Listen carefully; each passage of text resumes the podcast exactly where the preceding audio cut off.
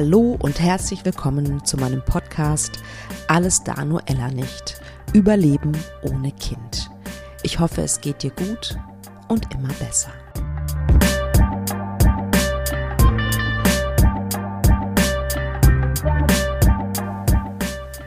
Ich freue mich so sehr, dass du wieder zuhörst heute bei diesem Podcast, bei meinem Podcast.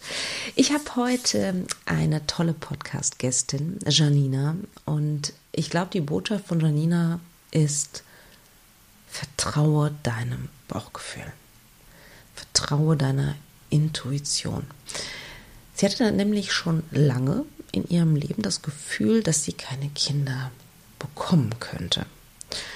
Und sie erzählt sehr ehrlich und offen von ihrem Kinderwunschweg, von ihrer Reise sozusagen. Und am Ende der Reise stand bei ihr ein kleiner Sohn, der inzwischen 15 Monate alt ist. Und du erfährst in dieser Folge, wie Janina sich positiv eingestimmt hat auf ihre Behandlung und warum sie glaubt, dass es wichtig ist, dem Universum zu vertrauen.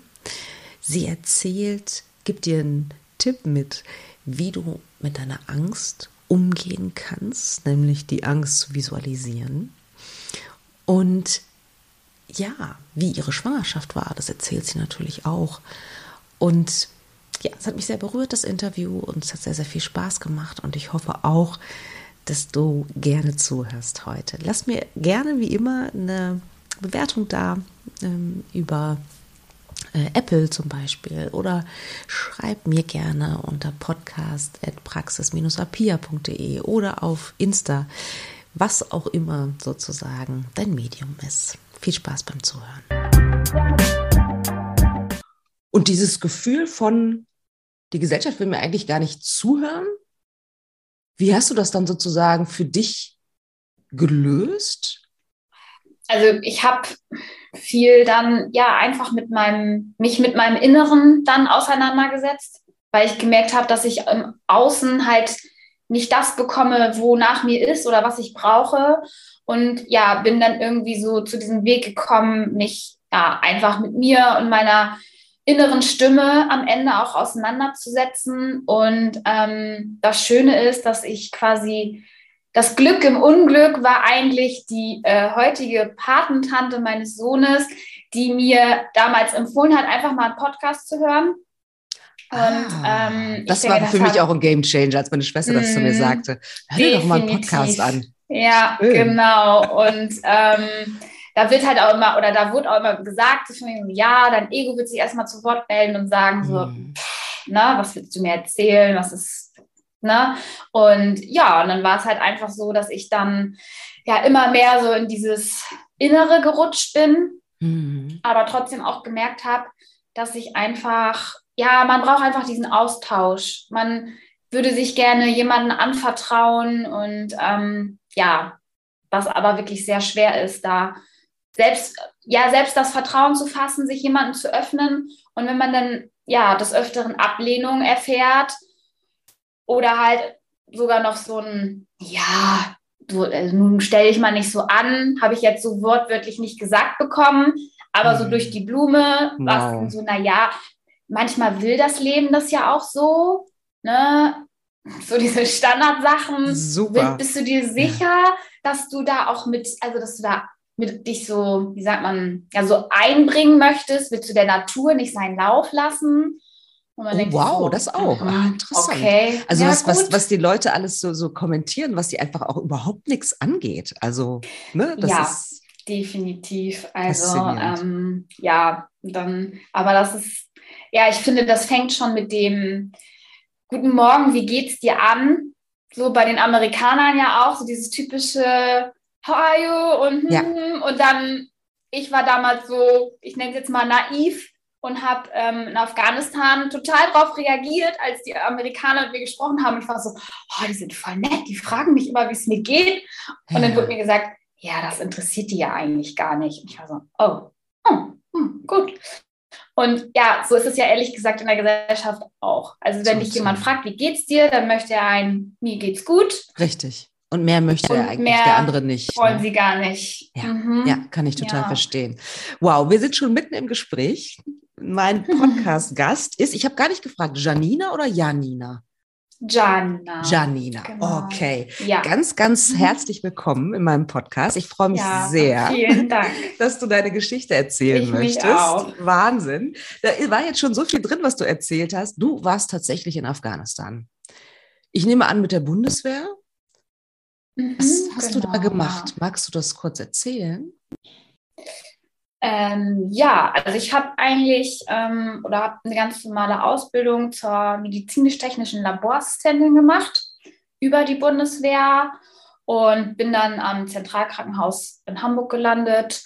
Und dann, ja, ist es so der normale Verlauf, sage ich mal, dass man dann ähm, irgendwann in die Einsätze geht. Und da vor Ort habe ich quasi, ähm, also in Afghanistan zum Verständnis, das ist ein, ein Lager, ein festes Klinikgebäude.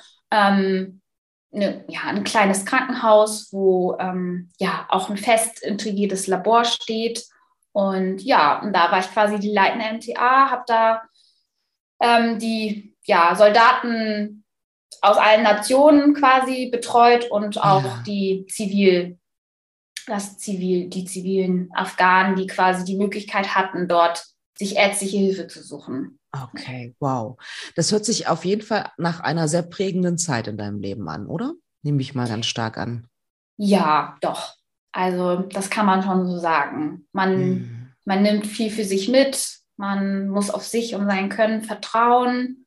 Und ähm, ja, am schlimmsten ist es aber eigentlich immer die Familie dann zurückzulassen und ja. Ja, das kann ich sehr, sehr gut verstehen. Ich glaube, bei deinem letzten Einsatz, war es der letzte oder der, oder bei der mhm. einen der Einsätze, da war es tatsächlich so, dass du nicht so wirklich wolltest, weil du eigentlich ein anderes Projekt im Kopf hattest, oder? Ja, so indirekt. Also ähm, eigentlich, ja, ich wollte, wir wollten das, also ich und mein, mein damaliger Freund hatten uns so besprochen und wir wollten, oder der Wunsch wäre wirklich da gewesen, das diesmal nicht zu machen.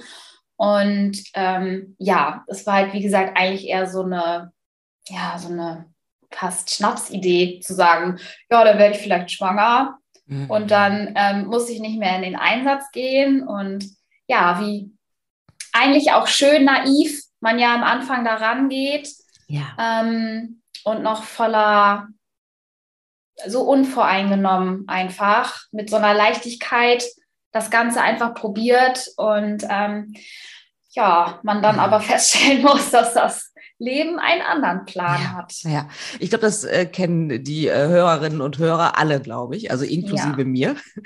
Äh, diese Naivität oder diese Leichtigkeit, ähm, die ja danach leider total weg ist, was dieses Thema angeht. Aber ich kann mich noch erinnern, das war irgendwie, irgendwie auch schön. Ne, also weil man ja in dieser Blase war und überhaupt zum Glück nicht wusste, was da einem noch bevorsteht. Ne? Ja, auf jeden Fall. Ja. Und so einfach war es dann aber nicht. Was, was war passiert? Oder was ist passiert? Ja, gar nichts. also man ist einfach nicht schwanger geworden. Okay. Und ähm, genau, also bei mir war es so, dass ich einfach ja gar nicht schwanger geworden bin. Und mhm. ähm, ja, man ja auch den einen oder anderen Tipp, den man ja auch immer so nett gesagt bekommt. Entspann dich, das wird schon. Urlaub. Lass dir Zeit. Genau, im Urlaub. Ähm, ja, wir sind dann auch äh, 2018 in die Flitterwochen geflogen. Da war es dann auch so, ja, also, das wird schon da, wird schon werden. Und ja. Ähm, ja, ja, Diese, diese netten, auch man darf den Leuten ja oder man darf den Menschen auch nicht böse sein sie wissen es halt auch einfach nicht besser. Und ja. das ist halt eben das grundsätzliche Problem, diese Aufklärung in der Gesellschaft, dass die ja. nicht besteht und sich keiner was Böses denkt, wenn er sagt, oh, jetzt seid ihr aber schon drei Jahre verheiratet, wieso wollt ihr denn mhm. mal keine Kinder jetzt langsam? Ja, ja. Man sich denkt, ja, schön, wenn du mm. wüsstest, was ich gerne ja. möchte und was nicht, dann ja. Ja, ganz, ganz, ganz, ganz schwierige Frage, auf jeden Fall. Aber du hast es mir geschrieben, genau, du hattest mir nämlich eine E-Mail geschrieben und eine ganz tolle. Und da hast du mir auch reingeschrieben, dass du hattest immer schon im Gefühl, dass es mit dem Kinderkriegen nicht klappen könnte. Das finde ich faszinierend. Magst du was darüber erzählen? Ja, also ich habe mich schon oft gefragt, woher dieses Gefühl genau kommt. Ich kann es gar nicht genau sagen, auch nicht, wann es genau angefangen hat, aber ich hatte halt irgendwie, ah, ich glaube, das erste Mal so mit 18 habe ich mich mal mit einer Freundin ausgetauscht ähm, und gesagt, ja, ich würde gerne irgendwann mal Familie haben, aber ich habe irgendwie das komische Gefühl, dass es nicht funktioniert.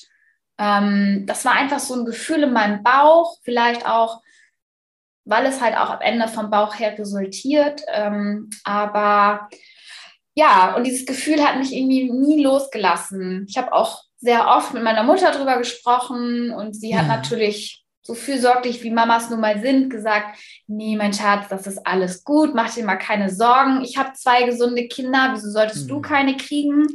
Interessant, gesagt, das hat meine Mutter auch immer nicht. gesagt.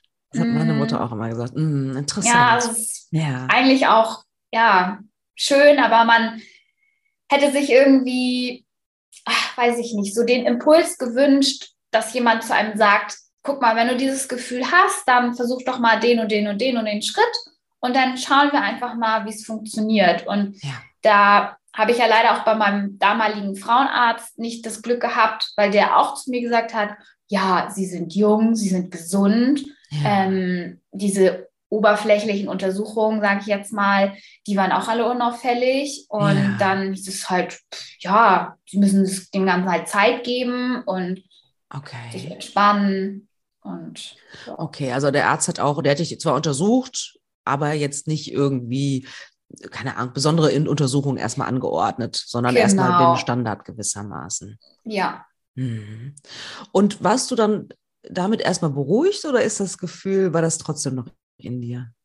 Ja, also ich sag mal so, wie das halt mit dem, mit dem Inneren ist, es wird natürlich am Anfang beruhigt und man denkt sich, mhm. man wünscht sich das ja auch. Man will, will das ja auch hören, was einem gesagt wird. Man will das glauben, ähm, dass man gesund ist und man gibt sich dann diesem Wunschgedanken hin und sagt, ja gut, der ist ein Arzt, der wird es schon wissen. Ja, ja. Und alle anderen haben es ja auch zu dir gesagt. Und wenn man damit alleine steht, dann denkt man sich am Ende, man zweifelt ja dann an sich und denkt Na, sich, klar. naja, gut, dann bin ich wohl das Problem, im indirekten Sinne. Und ähm, ja, aber es kommt halt immer wieder hoch. Mhm. Also das Gefühl, da stimmt irgendwas nicht, das ähm, ja, war ja. immer weiter präsent. Das kann ich mir denken. Und dann, wenn du sagst, ne, du bist nicht schwanger geworden, dann muss das ja noch, noch größer geworden sein, das Gefühl, oder? Ja, also das wurde größer und es war auch immer mehr das Bedürfnis da, das abzuklären. Und ja ich habe mich dann auch ähm, ja, einer Freundin geöffnet und ihr das berichtet. Und die hat ähm, ja erst, also da waren wir, glaube ich, schon anderthalb Jahre am ja. Versuchen. Ja. Und die hatten das erst ein paar Monate probiert und die meinte, nö, wieso? Das klappt bei mir nicht. Also ich gehe jetzt in die Kinderwunschklinik. Mach das doch auch. Ich habe da jetzt einen Termin. Und sie hat aber mit ihrer total charmanten, lockeren Art, wie sie darüber gesprochen hat, mir so das Gefühl gegeben, ja, ja, wieso eigentlich nicht? Und dann, mhm. genau, und dann fing das Ganze so richtig an. Ja, ich meine, zur Kinderwunschklinik zu gehen, heißt ja auch nicht sofort das, das ganze Programm zu machen, sondern was da halt in der Regel, wenn das eine gute Kinderwunschklinik ist, was da halt ganz gut ist, dass da ganz viel Untersuchungen gemacht werden, um erstmal zu gucken, woran das liegt, ne? wo vielleicht ein ja. normaler Frauenarzt, sage ich jetzt mal, vielleicht erstmal nicht so drüber nachdenkt. Ja, wo meiner mich dann schlussendlich ähm, dann auch hinüberweisen wollte, weil seine Frau selber eine Kinderwunschklinik hat. Ah. Und er dann auf einmal die Idee hatte, na guck, wir können uns, wir können sie ja untersuchen lassen. Und ich dann gesagt habe, vielen Dank. Mhm. Ich wechsle dann den Arzt und habe mich auch selbstständig darum gekümmert. Ähm, ja, das war für mich mhm. auch wirklich also gerade als Frau, man möchte auch gerade ja, einem Frauenarzt auch irgendwie vertrauen können. Total, total. Und ähm, ja, ja, dann hatte ich Gott sei Dank ganz viel Glück mit meiner Frauenärztin. Ähm, und ja, und dann ging es los mit den Untersuchungen. Ja. Ähm, Hast du eine gute Kinderwunschklinik gefunden für dich, für euch? Mh, hm, schwierig. Okay. also ähm, ich sag mal so, aus meiner Sicht habe ich mich schon im medizinischen Sinne gut betreut gefühlt. Was das Mentale und das Psychologische angeht, mhm. eher weniger. Ähm, ich glaube aber am schlimmsten, muss ich sagen, hat das mein Mann getroffen, weil der, ja, also wenn ich das mal so salopp sagen darf, wie so ein Samenspender an Rand mhm. geschoben wurde und es ja. hieß, naja, für was anderes brauchen wir sie ja eh nicht. Ähm, wir holen sie dann, wenn es nötig ist. Und dann kriegen wir das schon so. Es geht hier nur um ihre Frau.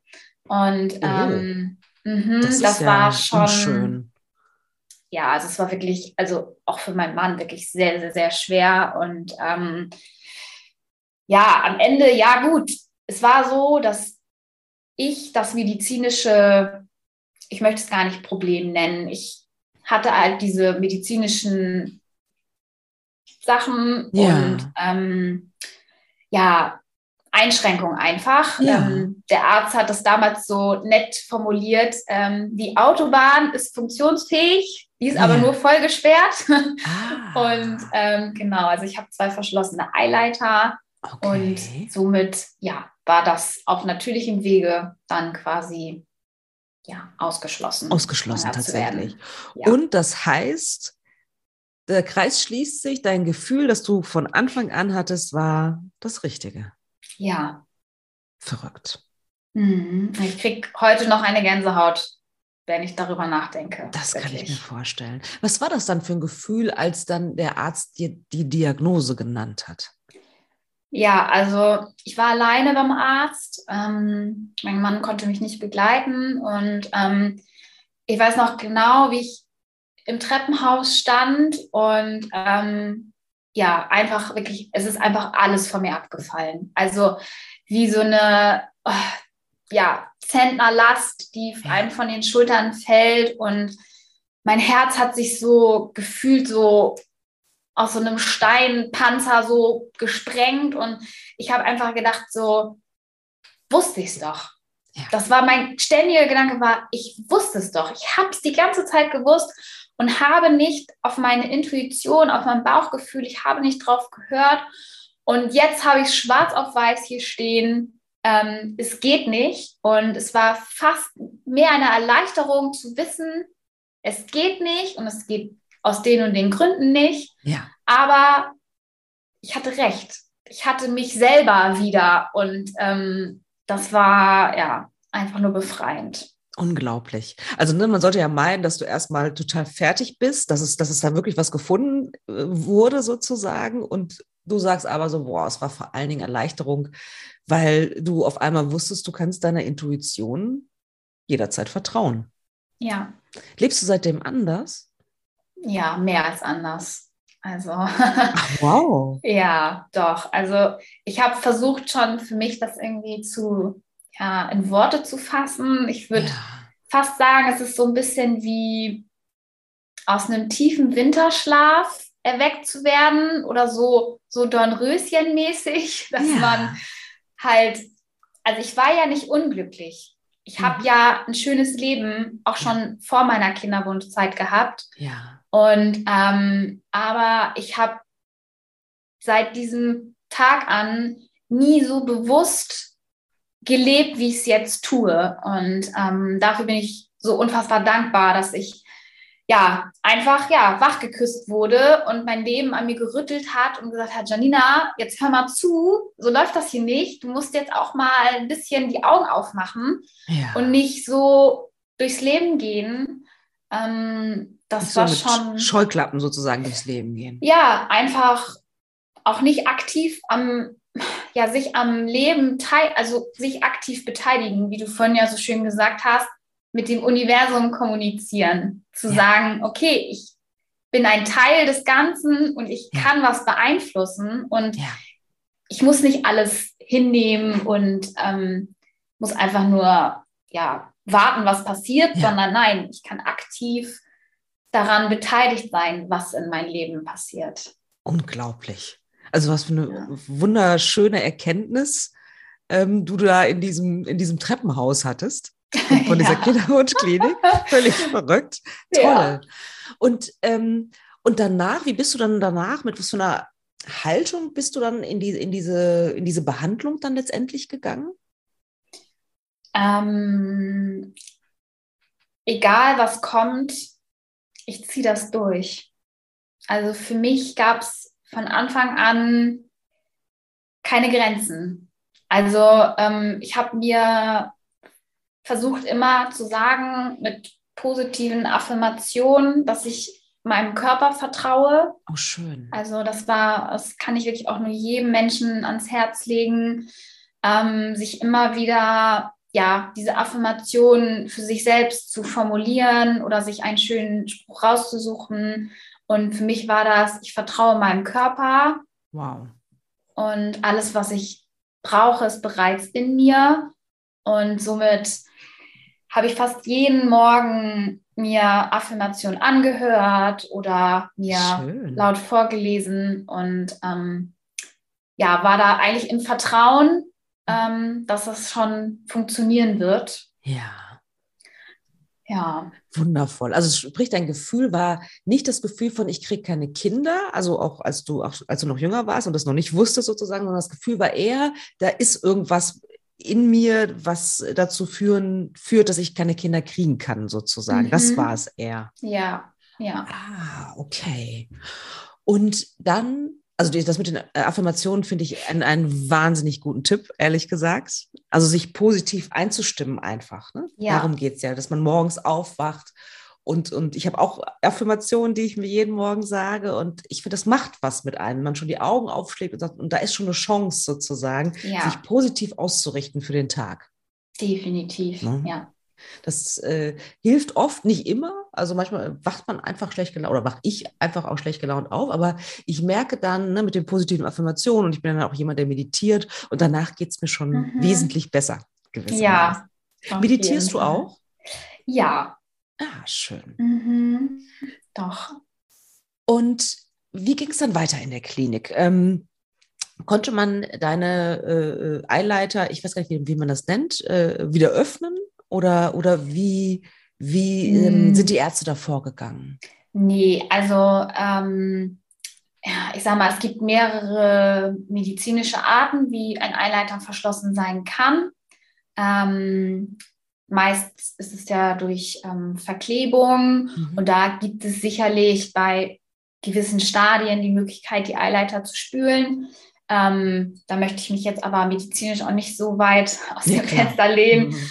Ähm, aber bei mir resultiert es eher durch meine, ja, ich sag mal, medizinische Vorgeschichte, die ich ja schon aus Kindertagen mit mir rumtrage. Also ich habe eine Narbe, die geht quasi immer quer über meinen Bauch. Okay. Und ähm, das sind eher innere Verwachsungen, die durch diese Narbe entstanden sind. Und deswegen ist es halt auch nicht so, wie man, ja, das sage ich mal so kennt von einer Eileiterverschließung. So. Okay, also das ist etwas Komplizierteres genau. sozusagen. Ja, mhm. ein wenig. Aber meinst du, überlege ich gerade so, äh, dass, äh, wenn du das hattest, wenn das ähm, schon von der Kindheit an, da war ja was sozusagen, vielleicht hat das doch damit was zu tun, dass du deswegen dieses schlechte, schlechte Gefühl vielleicht hattest?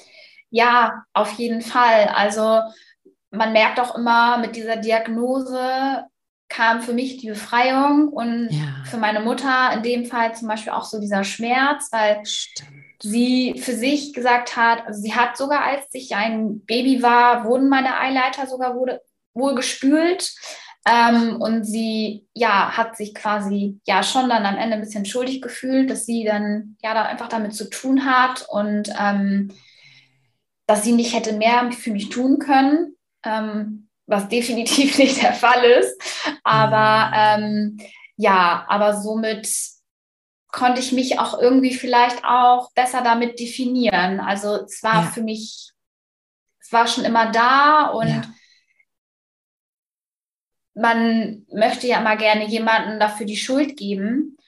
Und ich musste mir aber immer wieder sagen, dass ich aber gesund bin. Also es gibt Leute ja. mit meiner Vorgeschichte, die können niemals selbstständig auf Toilette gehen. Oh, wow. Und, ähm, okay. Ich bin einfach gesund, ich bin fit, ich kann Sport treiben, ich kann tun und lassen, was ich will. Ja. Und ähm, da musste ich mich auch selber immer wieder abholen und sagen, hm. Janja, jetzt ist auch mal gut, weil ja. du hast alles. Ja. Ja, gute Einstellung. Okay, und deswegen blieb sozusagen in der Kinderwunschklinik nichts anderes übrig, dann als ähm, eine künstliche Befruchtung tatsächlich zu machen. Genau, ja. Mhm. Und wie, wie war das? Wie viele Versuche habt ihr gebraucht? Was, wie, wie hast du das empfunden, diese Zeit? War das mhm. etwas so, also weil ich es ganz, ganz oft bei Klientinnen erlebe, dass das ähm, eine sehr, wie soll ich sagen, es ist sehr, sehr anstrengend mental und körperlich. Hängt natürlich auch immer ein bisschen von der Haltung ab, mit der man da reingeht. Ne? Wie war das für dich? Weil das ist ja auch nochmal eine, ich sag mal, ich finde es auch nochmal was anderes, wenn man so eine Diagnose hat. Ne? Also ich habe mhm. bei ganz mhm. viele Klientinnen, wo es halt auch so ist, dass man nicht weiß, woran es liegt. Mhm. Ja, und das muss kann, kann schwer sein. Vielleicht hier, vielleicht ist es ein bisschen das Alter und so weiter, aber da ist jetzt nicht so was ganz, ganz Konkretes, ja. Und das, ich stelle mir das vor, so vor, dass es schon nochmal was anderes ist, wenn man diese Diagnose hat, okay, auf natürlichem Wege geht es auf gar keinen Fall. Wie war das für dich? Ja, das war, also man startet ja mit den Untersuchungen, dann kommt raus, was im besten Fall, was ist da los und dann wird man aufgeklärt, ähm, dass es, ja, es gibt ja I4S und mhm. ICSI. Mhm. Und ähm, I4F war für uns eigentlich so die Methode, womit wir uns auch noch am besten irgendwie, ja.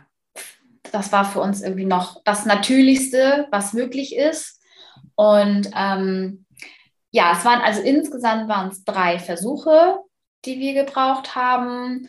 Und ähm, ja, der erste Tiefschlag war tatsächlich der, ähm, ja, das, es hat nicht geklappt nach dem ersten Versuch, weil ich ja so positiv und mit so ja. viel ja, Energie und Selbstliebe da reingegangen bin und ich bei dem Anruf, ähm, als es dann hieß, ja, heute wird angerufen, ob ja, es geklappt hat oder nicht, bei meiner Schwester zu Hause war und ja, einfach so positiv war, dass ich mir dachte, ja. ja. das ist gar kein Problem, wenn ich bei ihr bin. Und ich bin auch mit Lautsprecher rangegangen. Und ähm, ja, und dann hieß es, ja, es hat leider nicht geklappt. Und da muss ich sagen, da ist schon irgendwas in mir zerbrochen, da ist was ja. in mir kaputt gegangen.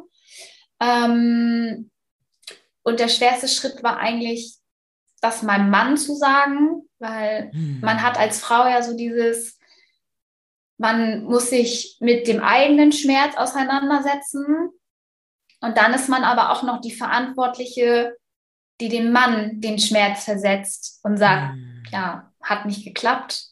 Ja. Und ähm, ja, das war wirklich, hm. das war wirklich schwer. Ja, das kann ich mir vorstellen.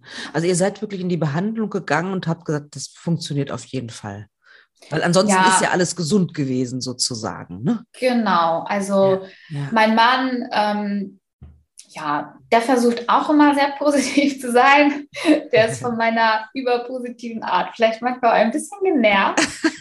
ähm, der ist da schon manchmal etwas, ähm, ja, ich würde nicht sagen, na, neutral vielleicht ein bisschen, er ist sehr emotional, er ist ein sehr emotionaler Mensch und ja, ähm, ja auch dieses für mich Dasein, ähm, auch während da, während, ja, man wird ja dann stimuliert mit Hormonen, dieses ja. sich spritzen ist natürlich auch so eine Sache, wo man sich erstmal irgendwie finden muss. Da hatte ich ganz viel Glück, dass mein Mann sich da immer bereit erklärt hat, das für mich oh, zu tun, weil ich Find das ich selber Finde ich ja total interessant, ne? Also weil du ja, ja, hast ja einen medizinischen Hintergrund, ne? Und trotzdem ja. hattest du da eine Blockade, ne? Mm, bei einem selber ist es schon schwierig. Ist was anderes. Ist was anderes. Und ähm, ja, und dann nach den Operationen und ähm, ja, also da hat die Klinik sich schon wirklich Mühe gegeben, dass man sich als Patientin, ähm, ja, ich sag mal, gut betreut fühlt. Ja. Aber es wird einem halt nichts an die Hand gegeben. Also ich hätte mir auch gerne diese Aufklärung gewünscht. Ähm, die werben ja auch immer mit sehr viel Statistiken und das wird schon klappen und alles ist tutti. Und mhm. dann denke ich mir selber so, hätte mir jemand ein bisschen mehr, ich möchte es vielleicht Realität sagen, ja. gegeben, dann hätte mich das nicht so, hätte mir das nicht so den Boden unter den Füßen weggezogen, ähm, weil man soll die Menschen natürlich schon positiv bestärken, gar keine Frage. Aber man sollte schon diese Aufklärungsarbeit leisten, auch gerade als Arzt, dass man sagt, aber bitte haben Sie, wissen Sie, das könnte auch sein, manchmal brauchen Frauen mehrere Versuche, ähm, dass man das einfach irgendwie so ein bisschen hm. im Hinterkopf hat. Finde ich total ähm, interessant, dass das äh, dein Arzt oder euer Arzt tatsächlich nicht gemacht hat. Also das, glaube ich, würde ich, würde ich sagen, also von dem, was ich bisher so gehört habe, ist tatsächlich unterschiedlich. Ne? Es gibt durchaus mm. Kliniken, die da auch, äh, äh, wie soll ich sagen, ehrlich sind, hört sich so an, als wenn die lügen würden, tun sie ja nicht, sondern realistischer, sage ich jetzt mal, ja. das formulieren. Ne? Mhm. Okay. Und diese erst, das erste Mal hat, äh, das habe ich auch so richtig in deinem Gesicht gemerkt, ähm, dass, dass, dass das echt was in dir ausgelöst hat. Ne? Ähm, wie war es dann beim zweiten Versuch? Ja, also man hat ja immer, mm, es ist ja immer so, dass eine Eizellen entnommen werden und ähm, die werden ja dann in den Inkubator zum Bebrüten gesteckt. Und ähm, ja, man, ich will es jetzt mal so für mich formulieren, ähm, ich, wir wollten so wenig wie möglich Gott spielen. Also ja. wir wollten so wenig in die Natur eingreifen wie möglich. Und man kann ja am Ende indirekt entscheiden, wie viel Eizellen man eingesetzt haben möchte. Und wir haben für uns immer gesagt, das, was am Ende übrig ist, eine Eizelle, eine Blastozyste, ja. Oder wenn die keine fünf Tage durchhalten, dann halt auch die anderen, also die nur drei Tage bebrüteten Eier. Ja. Und das war dann beim zweiten Mal der Fall. Also das erste Mal war es eine Blastozyste und beim zweiten Mal waren es zwei Eizellen, die eingesetzt wurden. Und ähm, ich muss auch ganz klar sagen, dass ich danach mir gedacht habe, vielleicht sollte ich das frei kommunizieren. Vielleicht muss ich einfach irgendwie doch drüber sprechen. Okay. Und ähm, habe mich dann auch so einem, ja, meiner Schwägerin oder auch, ja, ein paar Freundinnen geöffnet und habe mit denen okay. angefangen, darüber zu sprechen. Was hat das gemacht mit dir, als ähm, du darüber gesprochen hast? Ja, es war irgendwie schön. Also es war auch einfach viel realistischer. Es war irgendwie nicht so was, was man so für sich im Kämmerlein irgendwie mitmacht, sondern es gehört irgendwie so, es gehört zum Leben dazu. Wenn Frauen auf mhm. natürlichem Wege schwanger werden, dann dürfen die das ja auch kommunizieren. Ähm, für, ab wann ist natürlich für jede Frau selbst überlassen, aber ja, ja. Ähm, man hatte irgendwie immer so das Gefühl, es passiert und am Ende, wenn es nicht geklappt hat, ist es gar nicht passiert. Ah, interessanter Gedanke. Okay, weil das so, so wenige wissen sozusagen. Ja, und weil man dann, also man, man ist ja in so einem Modus, dass man sagt, okay, hat nicht geklappt, abgehakt. Okay, hat nicht geklappt, abgehakt. Und man immer so diesen Fokus hat, weiter nach vorne zu müssen. Und ich mir persönlich gar nicht die Zeit genommen habe, ähm, mhm. das überhaupt auch für mich zu verarbeiten. Ja. Und ähm, ja. Ja. Und die engen Menschen um dich rum, denen du dich dann anvertraut hast, also finde ich auch total spannend, ne? erst sozusagen in der zweiten Runde oder nach der zweiten Runde. Äh, wie haben die, ähm, die, die wichtigen Menschen sozusagen, haben die gut reagiert oder haben die so reagiert, dass es für dich gut war? Ja, jein. Also ich sag mal so, na, sie haben toll reagiert. Also ich habe super viel Support bekommen, ganz viel Liebe und Unterstützung. Und das war auch wirklich das, was ich auch mir gewünscht und auch gebraucht habe ja. ähm, in dem Moment. Aber man oder ich habe unterschätzt, dass die Leute dann wissen, was los ist und sie dann natürlich auch ja, man eine indirekte Erwartungshaltung auslöst. Also die wollen dann natürlich okay. alle wissen, wie ist es weitergegangen, was ist ja. passiert. Man ja.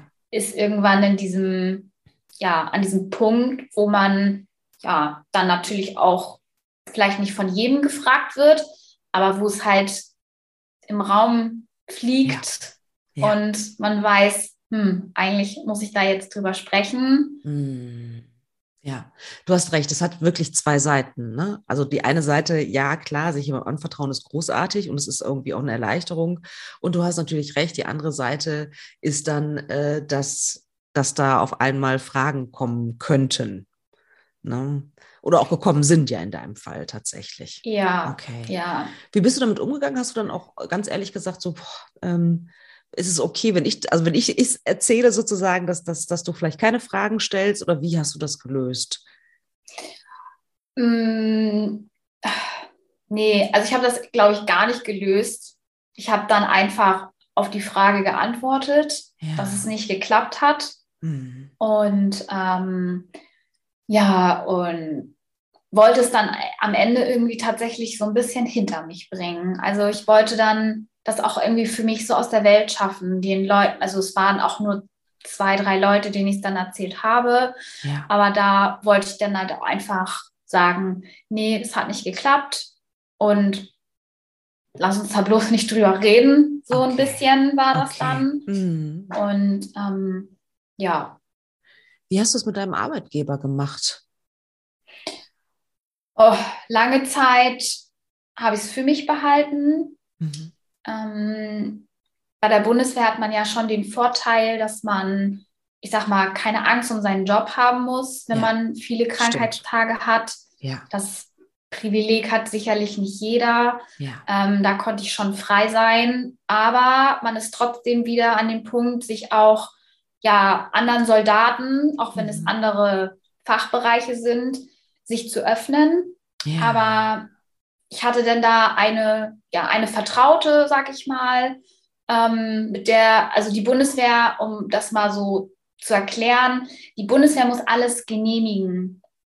Ähm, auch diese Kinderwunschgeschichte, was die Finanzierung angeht. Okay. Also wenn man Unterstützung haben möchte, dann muss man das beantragen. Und bei der okay. Bundeswehr muss man alles im Vorwege beantragen. Also es geht nichts im Nachhinein.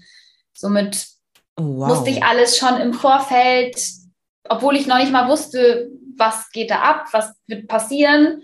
Okay. Das war auch schrecklich. Stelle ich mir total schrecklich gerade vor, wenn ich mich da so reinversetze in die Situation. Ja, vor allem, es, es war wirklich auch ein ganz schlimmer Moment für mich, weil diese Anträge zwischen einem und einem Jahr dauern. Also man weiß auch, dass das Ganze nicht von heute auf morgen passiert und wir haben wirklich monatelang ähm, auf diese Zustimmung wow. gewartet.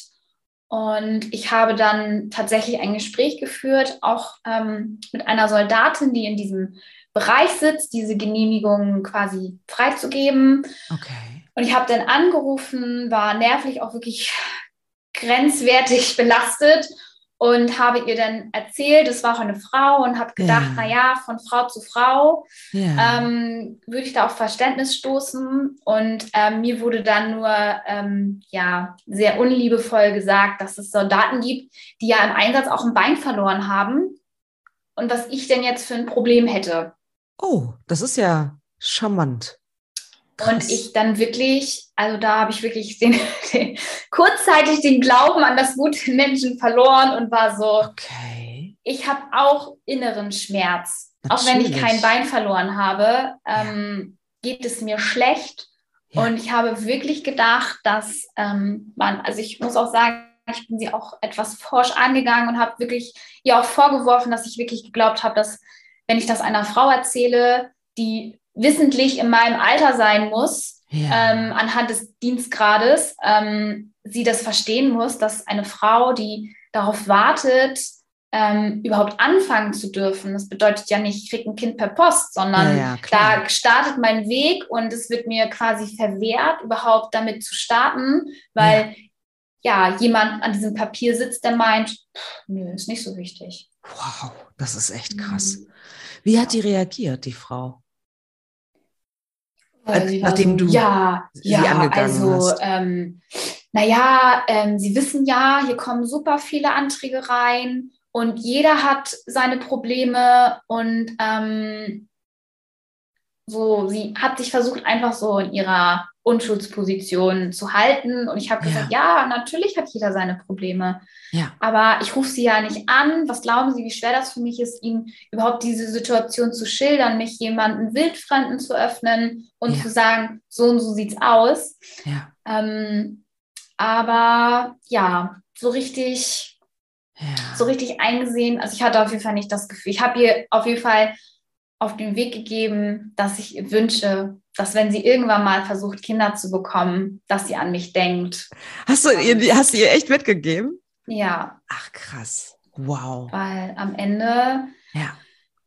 sind wir sind wir Frauen, wir Frauen. Also ja, ja, wenn klar. wir nicht zusammenhalten, wer dann dann? Also, ja, ja.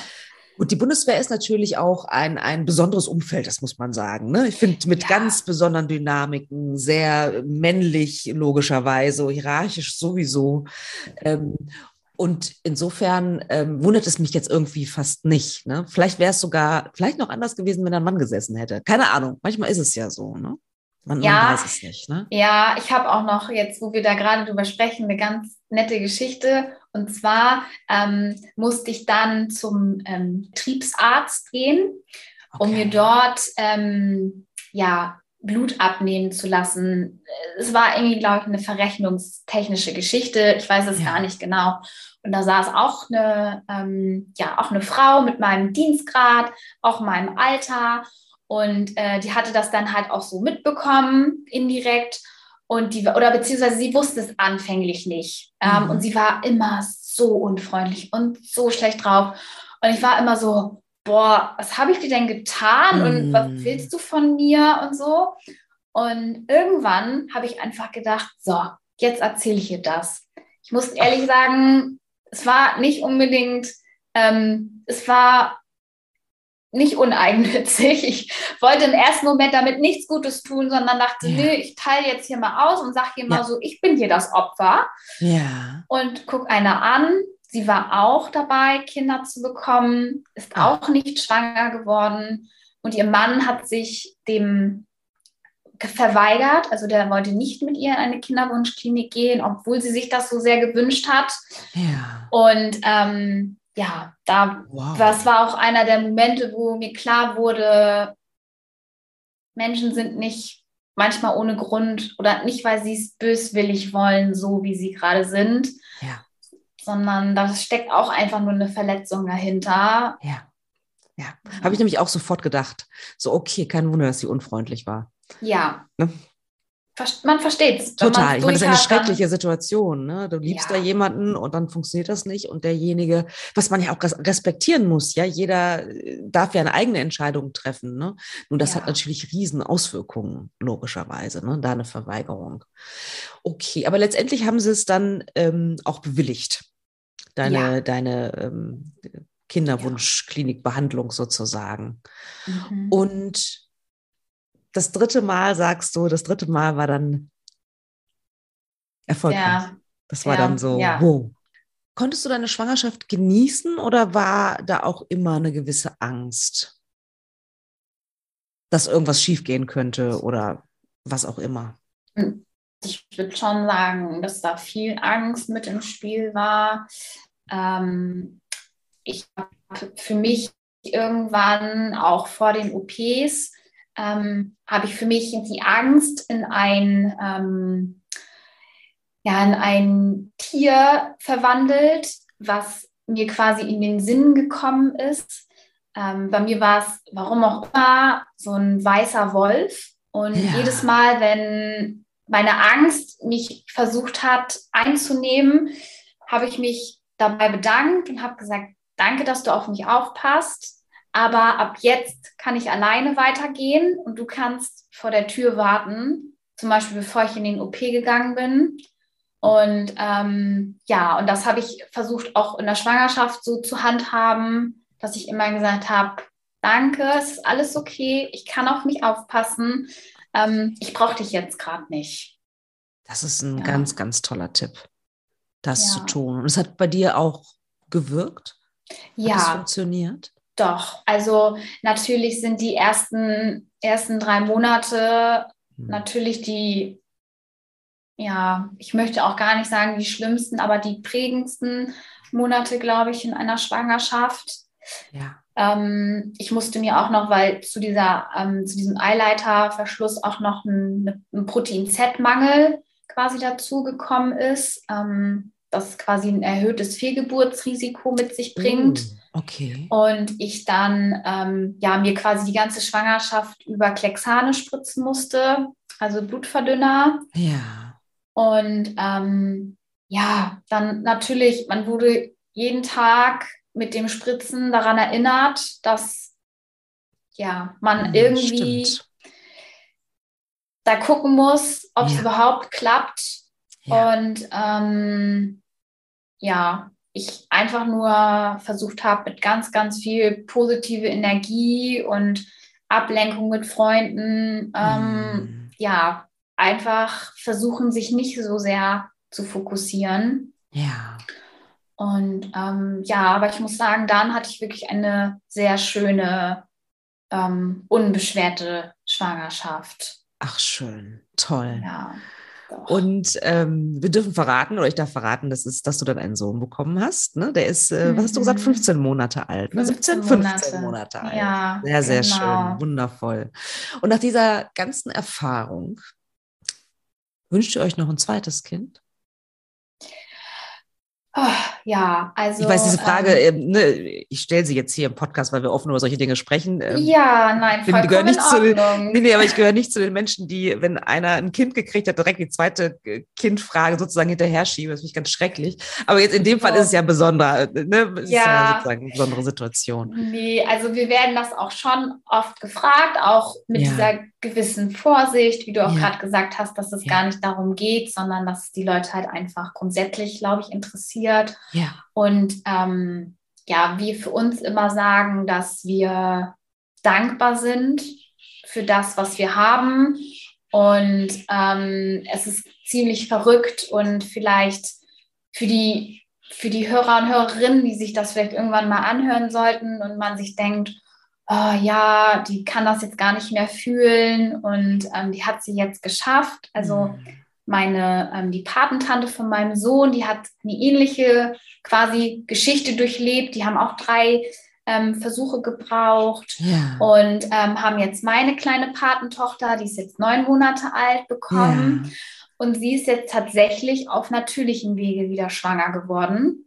Okay. Ich nenne es jetzt mal ungeplant. Ja, ja. Und ähm, ich muss sagen, als sie mir das erzählt hat, oh, da wuchs in mir wieder diese Angst, dieser Druck, diese Erwartungshaltung.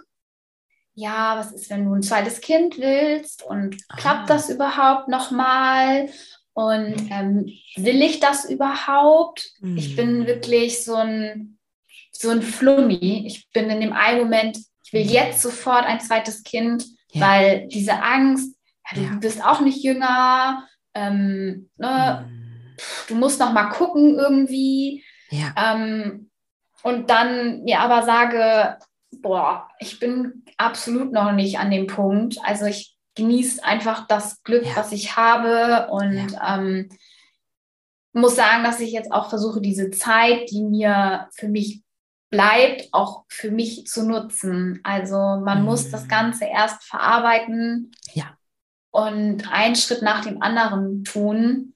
Und ähm, ja, wenn das Universum mir noch ein Baby schenkt, dann nehme ich gerne noch ein Baby. Ja. Und ähm, auch es muss auch kein leibliches sein. Also mhm. da war ich auch okay. schon immer offen für zu sagen, man hat so viel Liebe zu geben. Das muss nicht mein eigenes Kind sein.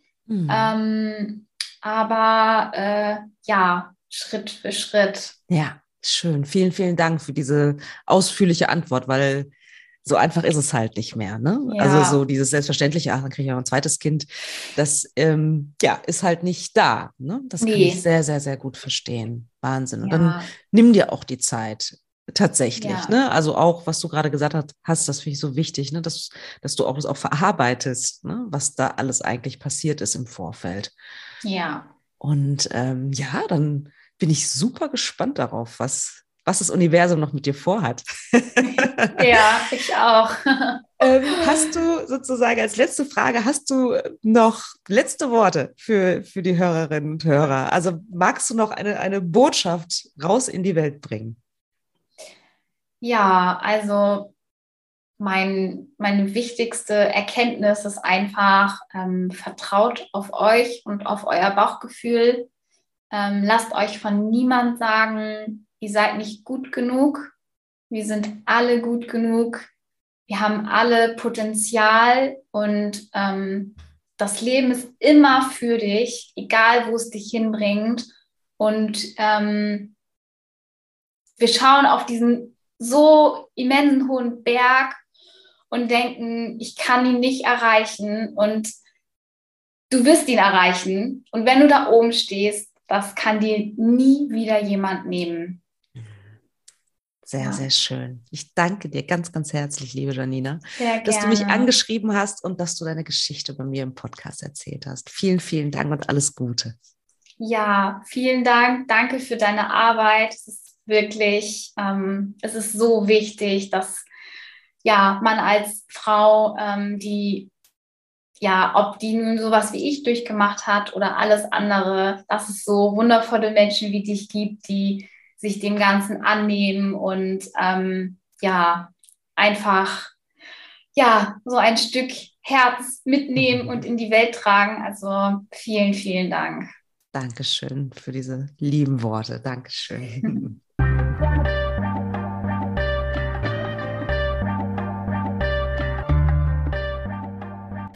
Wie immer interessiert es mich sehr, was ihr denkt.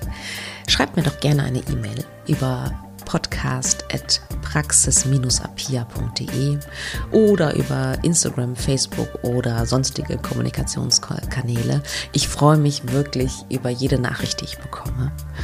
Und ja, vor allen Dingen freue ich mich natürlich auch, wenn du wieder Zeit mit mir verbringen willst beim nächsten Mal bei Alles da, Noella nicht. Überleben ohne